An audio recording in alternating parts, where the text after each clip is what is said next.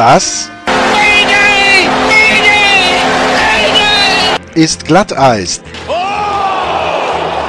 Die Extravaganza von Sportradio 360.de zur National Hockey League. Mundschutz raus.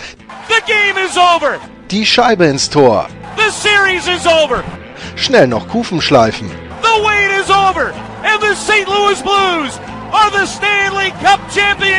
Und hier ist euer Gastgeber, Lars Marendorf. Hockey-Fans, willkommen bei Glatteis, dem NFL. Kaum ein Team hatte eine bessere Offseason als die New Jersey Devils.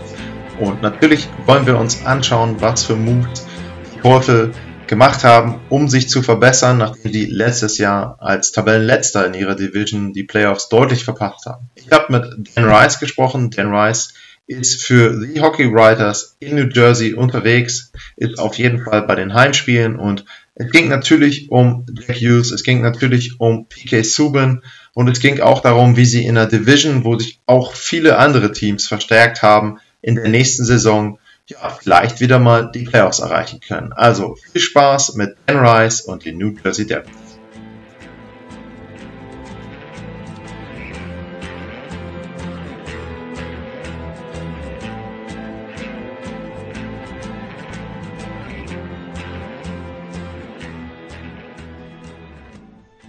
Okay, our next episode of Glatteis brings us back to the New York metropolitan area, and there's one team that did a lot of things in the off season, and I'm excited to talk now to Dan Rice from New Jersey. Dan, thanks for coming on to the show. Thanks for having me on. I appreciate it. And Dan, you've been covering uh, the Devils and the NHL in general for a long time. You're a the hockey writers. Um, you're involved with the hockey writers. You're covering the women's league there and WHL as well. Um, could you just give us a little information about your how you got involved into covering um, hockey and what you do, not only covering the Devils but also uh, the women's league there as well. What does your daily job or week look like um, covering hockey in general? Well, thanks again. I, like I said, for having me on. Um, I uh, I got started uh, 2002, 2003. I got a, an internship with uh, Stan Fischler, who's a big writer out here in this area. Uh, he did some TV work, or he, he used to do a lot of TV work as well uh, within the with the Devils, Rangers, and Islanders. And uh, he started taking me to games, and then uh, after about two seasons of doing that with him, I kind of branched out on my own, uh, bounced around a couple different websites. Been with the hockey writers, like you mentioned, uh, since about 2012. Um, and uh, the women's league, uh, the NWHL, I started covering that uh, the first season they they came around. Um, as far as the day to day thing goes, I, I do have a day job, so um, when I when I don't have work at my day job, a typical day, uh, try and get to uh, morning skate if there is one. Uh, oftentimes there won't be, so I, I don't end up having to go to the arena early. Uh, get there about two hours before game time just to go over my notes and uh, uh, you know uh, uh, do some some background and some homework on a player that I'm looking to interview that particular night. Um, and then uh, you know watch the game, and then after the game, uh, go down to the locker room, uh, try and get the player that I'm hoping for. Most times that works out. Sometimes you have to change on the fly, or something in the game might happen that you want to write about. Uh, so you go in that direction as well. And uh, you know, get home, try and get uh, the interview transcribed as quick as possible because mm-hmm. it's fresh in your mind. You want to kind of do it right away. You don't want to let it linger. And uh, you know, from there, post it on the website, and and it's usually on to the next story and, and the next game. Uh, it become becomes a little bit of a grind because there are some months where there's a lot of games, um, but it, it's also something to me that's never really felt like work and yeah. uh, that's what make that's what makes it so much so much fun and and uh, such a pleasure to do and uh, especially with the women's league uh, they're obviously not as popular as NHL hockey here uh, so to be with something from the ground up and help it build up and get to know the players and uh, do whatever I can to spread their message and and make people aware that they even exist uh, those those memories and and those things are priceless to me. Yeah, I mean that sounds all too familiar to me. Just um, being around athletes there as well, and and being able to cover them, um, yeah, um, sounds sounds very good. And I've read a couple of your articles there as well. Um, that's a great thing that you got access worldwide to all those uh, information. So yeah, um, I can just recommend people to to go on the website there, the Hockey Writers, and check your work out there as well. Um, I mentioned we are going to talk about the Devils, and um, when last year end, or I was in New Jersey actually. Uh, I saw them play the um, Colorado Avalanche at the beginning of the season. They were um, they they had a pretty good start there. They were still unbeaten at that time. I think Kyle um, Palmieri they, he scored a lot of goals in the first couple games there, but um, they lost against the Avs, which was um, I guess the first loss there in that season. And yeah, I mean it looked like at the beginning they were a playoff team the year before, and it looked like they can build on that and they can build on the momentum they created there. Obviously, with Taylor Hall winning the MVP, but then the season started to slip away from them. Um, they ended up in last place with just 72 points there um, in the Metropolitan Division, and you knew that there were changes coming, but um, I mean, they knew pretty soon that they would get the number one draft pick, so that was the first thing that would change definitely. But um, did you have the feel after the season ended in April for them? Did you have the feel that there were so many changes um, coming for them that they were making big moves like the Subban trade we can talk on later? Um, did you get the feeling, or did you just say, okay, well, they got a lot of injuries. It was not their season. Sometimes um, a season slips away pretty easily. Um, did you get the feeling that they were about to make so many moves there in the off season? Yeah, I mean, we had an idea that that some of that stuff was going to go down just because uh, the, the last time after they had a, a, I guess three seasons ago would be now when they missed the playoffs. Yeah. Before the before they made the playoffs, uh, they had a, a lot of younger players that they wanted to start integrating more and more into the franchise. So I think most of us thought it was going to be just that kind of uh, changing, where you were going to let some of the older players go, and, and they have a, a Jesper uh, Boqvist on the rise, uh, Michael McLeod. Uh, you wanted to see maybe more out of uh, Pavel Zacha, uh, Miles Wood, guys that have been in the league for maybe two or three years now, and they almost have started to scratch the surface of what they can really be, but they haven't really hit their stride yet. Um, so there were a, a lot of optimism about maybe uh, the team going a little bit younger. Uh, and they have Ty Smith as well, who who had a great year in the WHL, uh, and, and he's their top defensive prospect. So everybody assumed that those were the guys that were going to be uh, coming into the mix this upcoming season. Yeah, so I mentioned I mean, you, you said development from the inside, so that that was something that everybody expected them. But um, I mean, they had the number one pick and they um selected Jack Hughes there, which was pretty much um, yeah. I mean, it looked um, for a couple of weeks, it looked like he would be the number one pick. Um, I've heard a couple people that said, okay, you, you couldn't go wrong with either one. Um, with Kaapo Kakko there as well at, at number two. Um, depended on what kind of player you wanted there, and the Devils selected him. So um, that was the first move there at the draft, and then the second move was getting PK Subban, and um, he's a guy.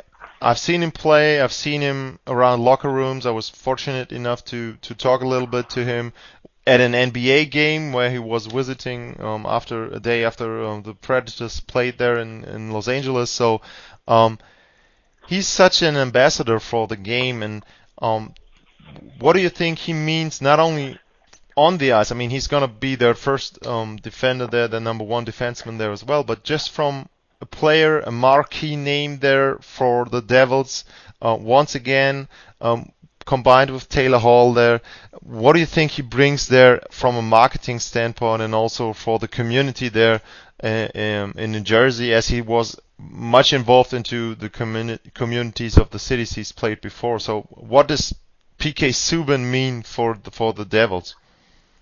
I think you hit on a lot of the, the important parts of of uh, what his tenure in New Jersey is going to be like. He's going to have an impact on the ice, but he's also an ambassador for the game off the ice. He's a recognizable face, a recognizable personality, someone that the NHL likes to use in their marketing. You know, whether it's TV ads or online ads or, or um, you know, All Star Game when he had uh, last year. They had like a, a a talk show, like a late night talk show kind of thing with him, and and those are all great things, and those are all aspects that the Devils never really had. They had great players, obviously over the the history of their franchise, the Martin Brodeurs and Scott Stevens.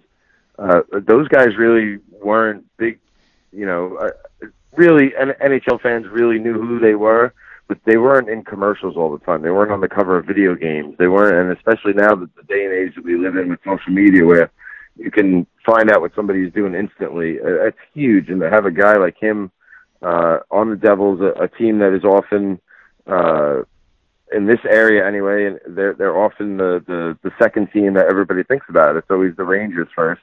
Uh, even living in New Jersey, most of the fans or most of the people out here are, are Ranger fans because uh, a lot of them have been here for a while, and they were here before the, the Devils were a team. Uh, but getting PK Subban is a, a huge boost on and off the ice. Same thing with Jack Hughes, because uh, not that Nico Hischier is, isn't marketable, but I think Jack Hughes is a little bit more marketable because he is American first yeah. of all, and he's a little bit more uh, outspoken. I guess Nico is a little bit more reserved and shy, and that's okay. That there's nothing wrong with that at all. It's I think the Devils are happy to have uh, PK. Uh, I'm sorry, Jack Hughes and Nico uh, as their number one and number two centers, however you want to flip them for the next 10 to 15 years. And I think a lot of that probably went into into their decision making uh, between Hughes and, and Kaapo Kakko because you can have those two centers, which NHL teams are, are really try to, to lock up as and develop as much as they can and you can always find wingers in trades and yeah. free agency and through the draft. Uh, later rounds, you know, you'll see a lot of the wingers unless you're you're drafting Alex Ovechkin first overall. You, you're going to get one in the mid first round, early second round, those kind of guys. So um, I think they would have been happy with either one. I think the fans would have been happy with either one. But I think the way that it worked out with getting Hughes and PK Subban in in two days, uh, it really energized the fan base. It, it really let them believe that uh, management was trying to turn this thing around and going in the right direction. And it helps, obviously, to win the lottery. But this is something that happened, and they have Hughes now, and they have Subban, and they've added a couple of other nice pieces. Uh, I think Wayne Simmonds is a guy who's going to help out a lot, and uh, John Hayden, if he makes the team, he'll be a, a really nice fourth liner for them um, almost like a younger version of a Brian Boyle or, or those kind of guys that they've had in the past. Yeah, and I mean, you also hit a lot of points there with the number one pick, uh, Jack Hughes coming in there. Strength in the middle is always key uh, in the NHL right now, and as you mentioned, you can find a winger here and there, unless he's top-notch talent. But um, there are a lot of players you can fill in on the sides. But uh, if you're strong in the middle, um, that's a good way to build up your team there as well. So um, yeah, I mean it's great that they had the chance to to get um, Jack Hughes there. Um, another player they brought in um, as a free agent is uh, Wayne Simmonds. Um, he was a guy I always liked, and when he played in Philly, he's got a certain style there, um, especially on the power play um, where he's kind of more an old school power forward, if you want to call him that way. Um, he had quite a disappointing season um, or end of the season in Nashville um, after he was traded there.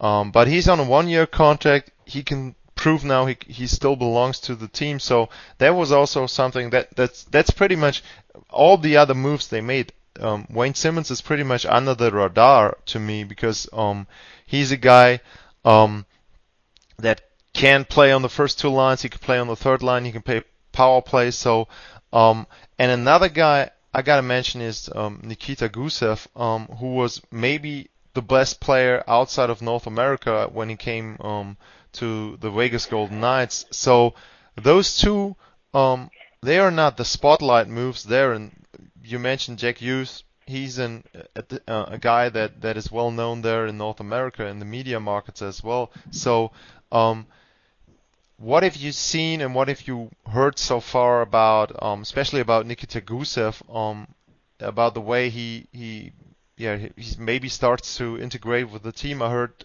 from from uh, Vegas guys that he didn't really talk at all.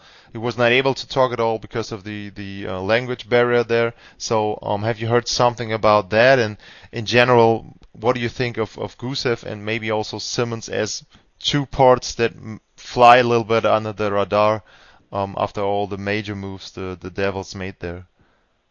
Yeah, I, I'd agree. Uh, I think they both of those moves, uh, probably around the league, maybe fell a little bit under the radar. Uh, especially the, the Gusev signing or, or trade and then signing. Um, this is a guy that a lot of, for, for whatever reason, a lot of Devils fans really took an interest to uh, when it when it, the news broke that he wasn't going to be able to, or Vegas wasn't going to be able to re-sign him or give him the contract that he felt that he deserved. And uh, I honestly, I didn't know much about him. I, I knew the name, but I hadn't, you know, I hadn't been able to a chance to see him play at all. And um, the small sample that I've seen, he, looks really, really good. Uh, and that's uh, another asset that they've added um, that maybe puts the onus on some of the other guys on the roster. Like I mentioned, a, a Pavel Zacha and a Miles Wood. Uh, those guys have now dropped down at least one more spot on the depth chart because of a guy like Gusev and the talent that he brings. And uh, unlike some of the other guys, he's a little bit older. I believe he's 27 or 28 years old. So he's he's knows how to play against men. He's, his body is probably physically where it's going to peak out at. And uh, you know the, the younger kids sometimes it takes a while, and, and it's just natural for them to to build and, and grow their bodies. Um, but he's going to be really really good. And the couple of games that I saw, his shot is amazing in his passing too he's played uh, I think one or two games with Jack Hughes, and he's played one or two games with uh, Nico Hischier, and, and he looked really good on both of them. Mm-hmm. Uh, and and passing too, the on the power play, he was he was really really sharp. Um, and uh, the other player you mentioned, Simmonds, uh, I think uh, like you, I, I admired him from a distance.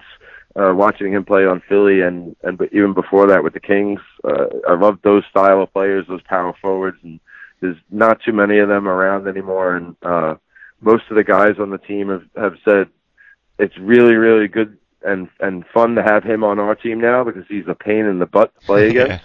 uh, so that they they'd rather him be in their locker room than having to you know battle him for position in all over the ice. And uh, I spoke with uh, Cory Schneider after this third after the third preseason game that the Devils played, and I brought up that fact that he's a guy that stands in front of the net sometimes on the power play or even at even strength, and he makes life hard and difficult for goalies. And and he started laughing. He said, "Yeah, again, the same thing. You know, I'm really glad he's on our team, but he also brings other aspects too to this team that I think can really help us, and that you know maybe people don't look at right away. And that's first one is leadership, and the second one I think is being a really great teammate, sticking up for guys." Mm-hmm. Um, there's not going to be any free passes when some of the, maybe the smaller players like a Jack Hughes and a Nico yeah. Are out there. Uh, if if you want to take runs at them, then you're going to have to deal with the repercussions when Mr. Simmonds is on the yeah. ice at some point. So um, I, I think that's a that was a great point by Cory, and and uh, he also made a, a point to point out that he's one of those guys, and and like I just mentioned a little bit earlier, those power forwards, but there's not too many of them left and the guys that are still left, they're really, really good at what they do. And and another guy he mentioned was uh, Anders Lee on the Islanders, who had they who had, who they had just played that that night, and he said, you know, those guys are really good at what they do, and they know how to screen you the right way, so you're you're not seeing the puck at all, or you're just catching it at the last second, and it's on top of you, and you have to rely on your positioning a lot, and and believe that the puck is going to hit you, and not try and chase the puck. Yeah, I mean, very good points there about Simmonds as well, about his his um, status as a teammate there. Um, so yeah, that's a guy you like to have on your team, and you don't want to have on an opponent they're playing. Um, another topic that we got to talk about is the contract situation of Taylor Hall. Um, he's signed for this season, and after that, he's an unrestricted free agent. And there have been a couple of situations in recent years where you had players like that the Tavares situation was um, just a, over the Hudson River there. And then on Long Island, you had that situation there as well, where the Islanders played out the season with him unsigned. Um, we had a very similar situation in with a with a couple more players even in Columbus, um, looking at Panarin there and at um, the other free agents they had there as well. So, um, what do you think um, the team will do in the season? Because um, on the one hand, you could say, okay, um, maybe you you gotta play it out. Maybe you gotta show him a full season with um, a guy like PK Subban who signed for two more years with the number one pick Jack Hughes, or um, do you have to say, okay, um, we don't want to lose him for nothing? And I would say maybe because of, for me, the main reason why the Devils are not a contender um, for the title yet is goaltending to me. Um, so you would say as a team, well, it would be great to have him on for the playoff run, but um, we can't afford to lose him for nothing. So, what do you think from your perspective? Um, is the team going to do with uh, Taylor Hall? Uh, I think I think they're going to do everything they can to re-sign yeah. him, and I think that's that's always been their goal. Um, I think the the situation that you mentioned with Tavares, I think it maybe scared a lot of people, and and uh, I guess maybe more fans than than anything. It, it it put that fear in them that you know a, a guy could say he wants to be here as much as he wants, but at the end of the day, it's his decision, and and if he wants to leave, he's going to leave. Uh, I think Taylor Hall wants to see that they're committed to winning. I think the team has made a lot of, as we've discussed the the previous parts of this show, the team has made a lot of moves to improve, you know, pieces around him. Uh, and it helps to win the lottery twice in three years, and, and you get two great players like Hischier and Hughes. Uh, like you mentioned, bringing in PK Subban, I think that helps as well. To, to you want you want to have guys here that you know Hall probably wants to play with, and yeah. um, he could have either Hischier or Hughes as his center for the next eight years or however long he's going to sign a contract for. Uh, I think that's from my perspective. I think you know if he stays here, he probably has a better chance at winning than if he goes somewhere else trying to chase it, um, because you don't know what's gonna, you know, uh, what what teams out there can afford what he wants to mm. to what, what what type of money he's looking for. I guess is what I'm trying to say, and I don't, I'm not sure there's that many teams that that at this moment can afford him. Now, obviously, they can move players in and out to to free up money to to be able to do that. But I think they have to look at it like if he's not ready to commit by the time the deadline starts rolling around, and and I think you would even want to get a commitment by say the end of the year, by December, uh, uh late December, early January. You want to know where he's standing at, and if the team is in a playoff spot or whether they're not, you're going to try and move him to get other assets to continue to to accelerate your rebuild. You mentioned the goalies. I, I think that's a, a huge issue. Uh, they've had a, a big problem uh, probably since the second year that Cory Schneider has been here, where they've been very inconsistent. Uh, he his part he's had, definitely had a part in that, and I think injuries have played a big part in that as well. I think they they like what they have with Mackenzie Blackwood, but he's only uh, 23 or 24, and and he's played 20 games in the NHL. So uh, I think this is a big year for him, and I think the way a lot of us see it playing out is they're going to split the starts 40 41 each, and you, are going to ride the hot guy. If one guy gets hot and, and gets in a really good streak, then they'll ride him for a few games, and then I think it could flip the other way as well. And um, as everything, uh, as is always the case, rather injuries is a big part. You, you have to have a, a mostly healthy team throughout the season where you can uh, withstand those little rough patches where you might not win two or three games in in, in a week or two, and and you can't fall too far behind, as we know, because uh, sometimes it gets really hard to to make big comebacks in the standings, unless I guess you're the St. Louis Blues last year. But that's, yeah. I think that I think that's more of an anomaly than yeah. than anything else.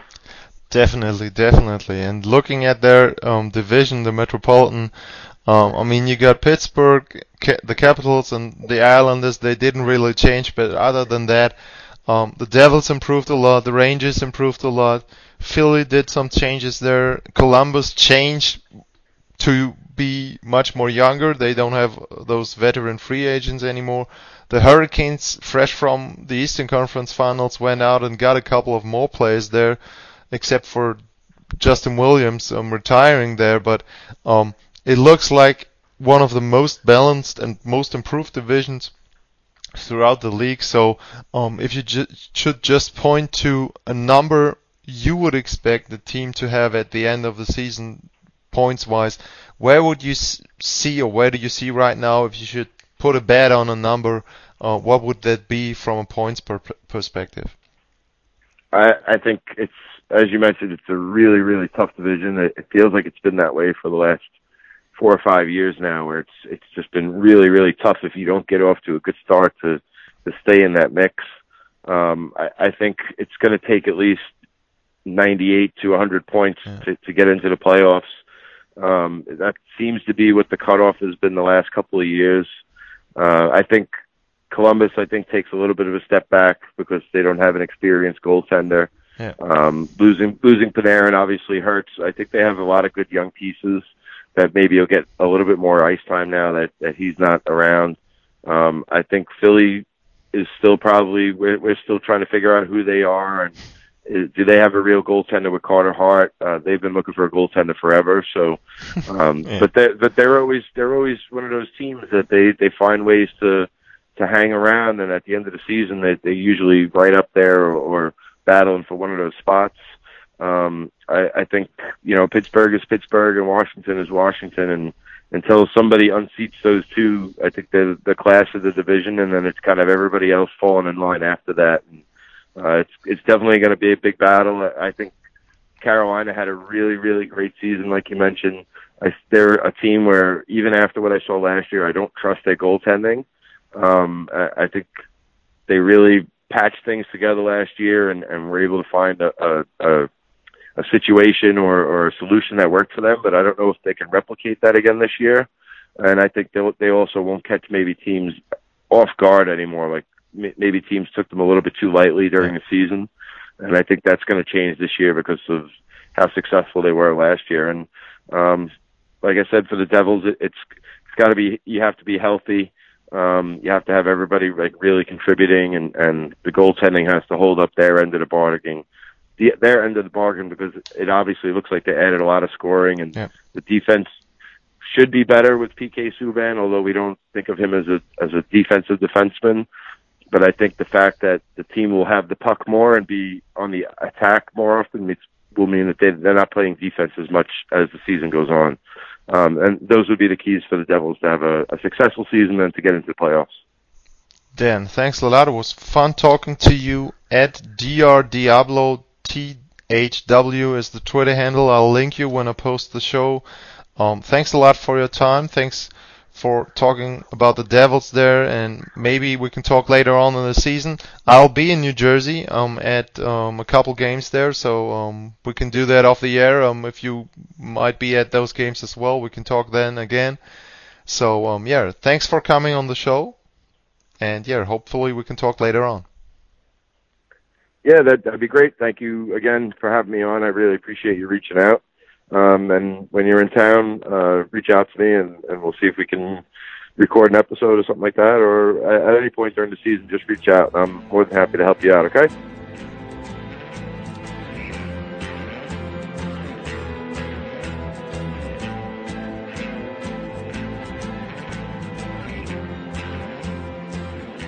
An dieser Stelle nochmal ganz kurz die Hinweise auf die Möglichkeiten, uns zu unterstützen. Erstens at Lars-Mar bei Twitter.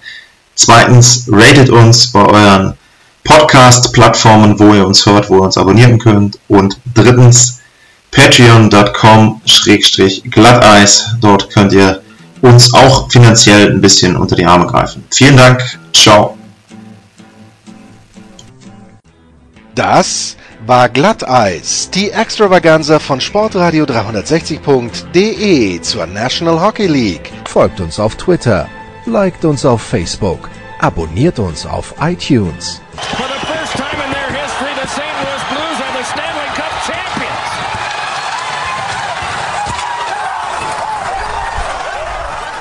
Und verpasst nicht die anderen Highlights auf Sportradio 360.de wie zum Beispiel die Big Show, jeden Donnerstag neu. Good morning, good afternoon and good night Boston!